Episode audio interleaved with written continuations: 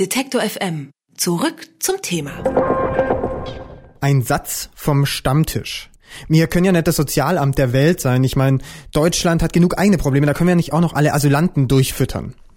Es sieht jetzt so aus, als liefere das Deutsche Institut für Wirtschaftsforschung den Stammtischlern und allen anderen Asylgegnern argumentatives Futter. Neun Milliarden Euro soll die Versorgung der Geflüchteten den Staat nämlich kosten, haben die WirtschaftswissenschaftlerInnen jetzt ausgerechnet. Aber, denn es gibt ein dickes Aber, durch sogenannte Sekundäreffekte soll sich die Aufnahme von Asylsuchenden für Deutschland wirtschaftlich sogar rechnen. Darüber spreche ich jetzt mit Ferdinand Fichtner vom Deutschen Institut für Wirtschaftsforschung. Hallo, Herr Fichtner.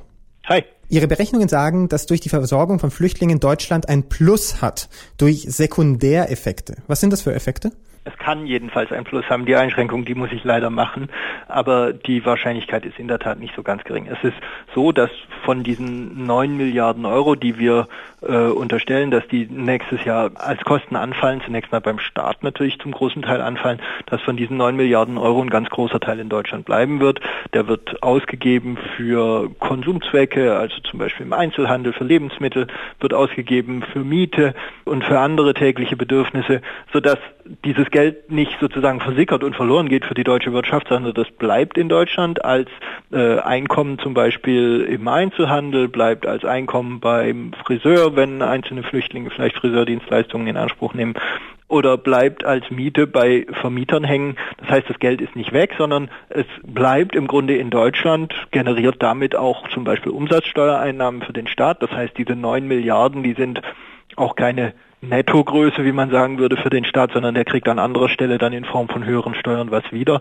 Und das sind nur die kurzfristigen Effekte. Die längerfristigen Effekte sind, wenn es uns gelingt, die Flüchtlinge gut in den Arbeitsmarkt zu integrieren, dann sind das Effekte, dass möglicherweise sogar neue Jobs dadurch geschaffen werden, dass Flüchtlinge als Kollegen sozusagen tätig sind und damit Menschen in Deutschland, die jetzt schon einen Job haben, produktiver machen. Ja, wenn es uns gelingt, die Flüchtlinge in den deutschen Arbeitsmarkt zu integrieren, unter welchen Bedingungen geht Ihre Rechnung denn auf? Naja, Voraussetzung dafür ist natürlich, dass wir die Menschen möglichst schnell an die deutschen Arbeitsverhältnisse heranführen. Dazu gehört zum einen offensichtlich, dass sie die Sprache lernen. Das ist sicher der ganz große und wichtigste Punkt. Und es ist aber natürlich auch einfach so, ein Syrer, der in Syrien als Automechaniker tätig war, der arbeitet unter völlig anderen Bedingungen in Deutschland als Automechaniker, als er die in Syrien gewohnt war. Das heißt, wir müssen es schaffen, dass die Menschen sich auch an das deutsche Arbeitsumfeld gewöhnen, an die vielleicht auch mit besseren Maschinen ausgestatteten Unternehmen gewöhnen. Das bedeutet alles, dass wir, nachdem die erste sprachliche Hürde genommen ist, den Menschen, den Flüchtlingen die Möglichkeit geben, so schnell wie möglich arbeiten zu gehen, weil dann so ein Training on the Job Effekt sozusagen einsetzt und die Leute die Chance haben, produktiv zur deutschen Wirtschaft beizutragen. Wie groß ist denn das, was Sie beitragen können? Können Sie das beziffern, wie sehr die deutsche Wirtschaft wachsen kann? Also zunächst mal der ganz mechanische Effekt, der im, im nächsten Jahr sich ergibt, der ist ziemlich einfach, sage ich jetzt mal, zumindest in diesem Gesamtkontext, der extrem unsicher ist, aber vergleichsweise einfach zu berechnen, wenn wir unterstellen, dass diese 9 Milliarden Euro zu einem ganz großen Teil in Deutschland landen, wie ich es vorhin skizziert habe, in Form von Mieten, in Form von Ausgaben im Supermarkt und so weiter, dann ist das tatsächlich ein erheblicher Effekt auf das deutsche Bruttoinlandsprodukt, ungefähr 0,2 Prozentpunkte dürfte die Wachstumsrate alleine deswegen in Deutschland im nächsten Jahr höher sein. Wie es dann danach weitergeht, das hängt von so vielen Abers und Wenns ab, dass es eigentlich nicht, also das sage ich ganz offen, das ist nicht seriös quantifizierbar. Ich würde tendenziell ein Plus äh, als Vorzeichen erwarten, einfach weil die Chancen, unter denen wir das im Moment gerade diese Herausforderungen haben, die Rahmenbedingungen, unter denen das stattfindet, die sind relativ günstig. Wir haben einen leergefegten Arbeitsmarkt, wir haben volle öffentliche Kassen. Das heißt, wir haben im Grunde eine, eine, eine wirtschaftlich, ein wirtschaftliches Umfeld, in dem es gut möglich sein sollte, die Flüchtlinge zu integrieren.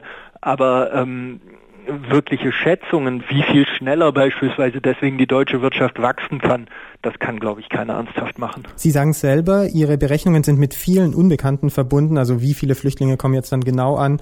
Wie ist die wirtschaftliche Entwicklung weiter? Wie gestaltet sich die Eingliederung dieser Flüchtlinge in den deutschen Arbeitsmarkt? Wie seriös können die Zahlen, die Sie uns jetzt vorlegen oder die Tendenzen denn dann überhaupt sein, wenn man so viel eigentlich nicht weiß? Naja, das sind Vorhersagen, das sind Prognosen auf Grundlage von Annahmen.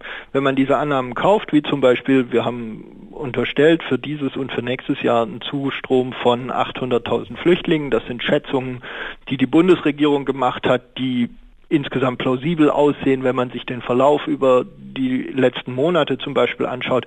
Wenn man das kauft, dann sind die auf dieser Grundlage abgeleiteten Schätzungen, vor allem für das nächste Jahr, was zum Beispiel die Kosten angeht und damit schon auch was, was den Effekt aufs Bruttoinlandsprodukt angeht, dann sind die schon recht stabil.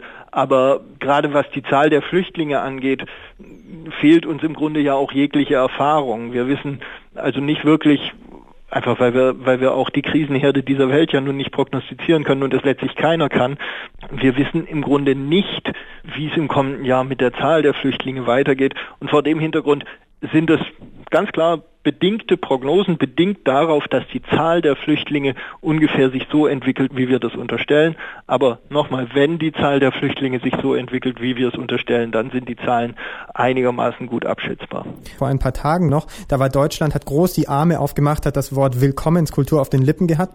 Und jetzt sind wir ein bisschen skeptischer. Die Bundesregierung drängt darauf, nicht alle Flüchtlinge aufzunehmen, die besser auf Europa zu verteilen. Sie sagen uns jetzt aber, es bringt tendenziell ein wirtschaftliches Plus für Deutschland, wenn man die Flüchtlinge hierher holt. Hat Deutschland ein Interesse daran, unbegrenzt viele Flüchtlinge aufzunehmen oder gibt es einen Punkt, an dem das nicht mehr funktioniert? Ja, ich glaube, der Engpass ist weniger die Integrationsfähigkeit in den Arbeitsmarkt als das Qualifikationsprofil der Flüchtlinge, muss man sagen. Ähm, da ist es im Moment gerade wahrscheinlich so, dass die jetzt laufende Welle der Flüchtlinge ein relativ hohes Qualifikationsniveau mitbringt, einfach weil diejenigen, die jetzt beispielsweise aus Syrien zu uns kommen, relativ jung sind, gut ausgebildet sind, äh, tendenziell Berufserfahrung haben, aber anpassungsfähig an neue Jobs während vermutlich in den kommenden Jahren dieses Qualifikationsprofil sich etwas verschlechtern dürfte. Wenn man dann an Familiennachzug beispielsweise denkt, dann kommen möglicherweise viele Kinder, die zunächst mal natürlich nicht in den deutschen Arbeitsmarkt integriert werden können und sollen. Also es verschiebt sich dann ein bisschen. Ich glaube, das ist ein wichtiger Punkt, der aber denke ich, an der Stelle muss man ein bisschen aufpassen, dass diese Debatte nicht zu sehr alleine aus der deutschen Perspektive geführt wird. Es ist ganz klar, das Recht auf Asyl ist ein Menschenrecht und zunächst mal kommen diese Menschen aus humanitären Gründen nach Deutschland. Und ähm, vor dem Hintergrund ist es natürlich völlig legitim, wenn die deutsche Politik und vielleicht auch wir als Wirtschaftswissenschaftler uns zurzeit Gedanken machen, wie man aus dieser Situation das Bestmögliche machen kann.